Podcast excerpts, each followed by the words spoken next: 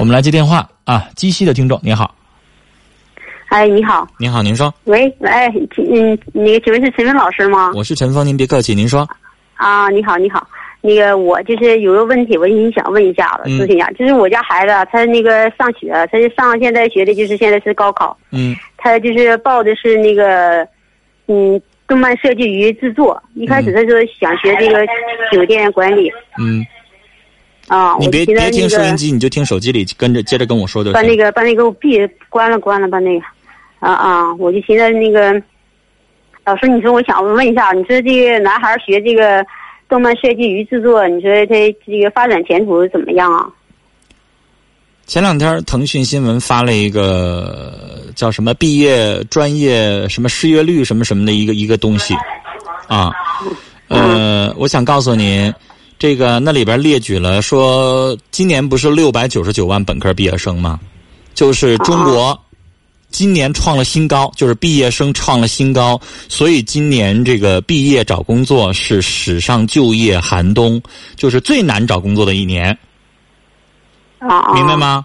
啊，我想告诉您，如果我没记错的话，您上网上搜一搜腾讯新闻当中特意发的这个这个专题，它不是一个一个新闻一个帖子，它是一个整个专题，那里边列举了这六百九十九万毕业生当中，这个最难找工作的十个专业有哪些？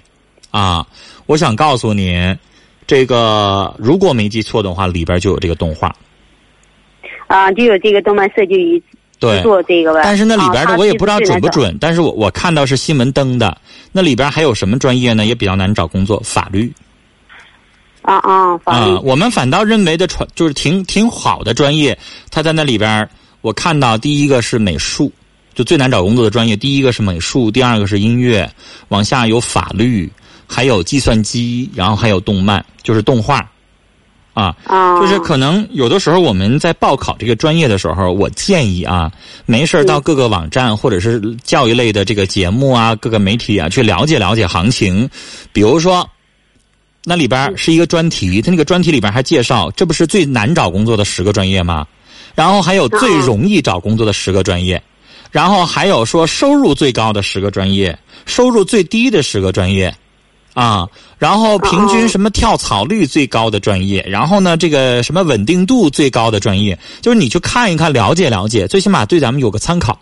因为家长你要明白一个道理，我不是就业的专家，啊，我也只是凭我自己了解到的情况，准不准不一定，表达我的个日一家之言啊。就是我不我不是研究动画专业就业率、就业前景、专门就业指导的这样的专家。我的意见呢，就是如果你要问这两个专业，我会推荐他学酒店管理。啊啊，动画专业呢，看他喜不喜欢。如果孩子就非常喜欢，那他有兴趣在那里边，有他的理想在那里边，那可以学。但是咱们要想到一个问题，就是动漫行业没有你想象的那么呃大啊，没有那么就是，比如说你在哈尔滨几乎是找不到工作的。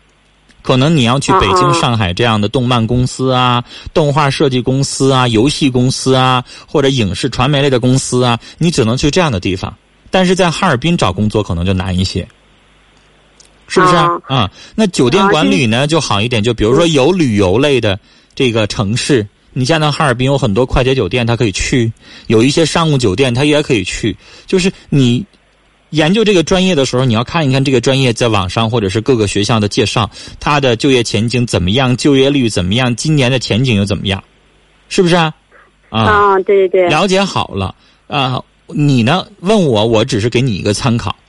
我毕竟我刚才啊说了，我不是搞这个你说的这个领域的，是不是啊啊？我这我这啊毕竟是情感节目，我们这边你要问我，我最专业的是情感和心理。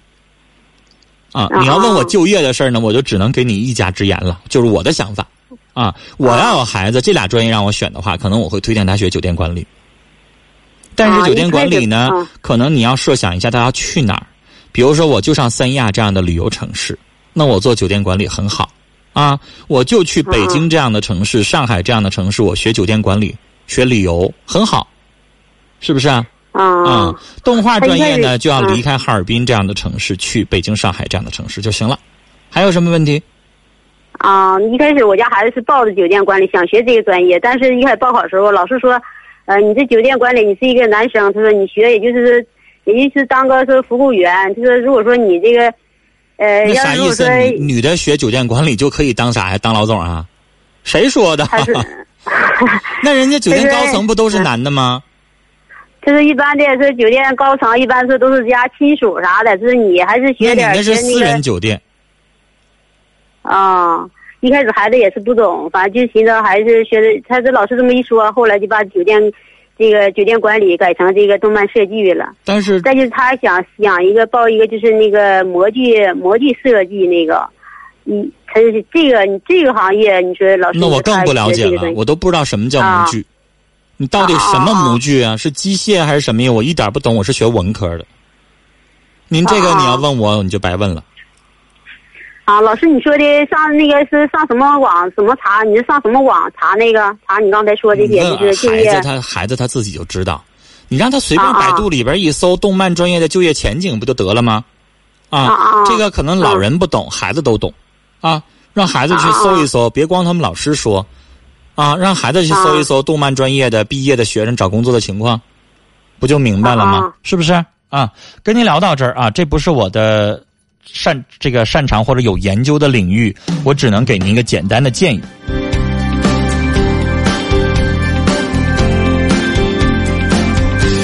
零九六二的听众说：“我是一个学传媒的艺术学生，现在是理科生。呃，学这个专业是理科好考还是文科好考？理科分数三百分左右。按理来说，当然是文科好考，因为毕竟招理艺生的专业少啊，名额也少。文招文科艺术生的这个多一些，但关键是，那你擅不擅长文科那些东西啊？英语、数学怎么样？文综怎么样？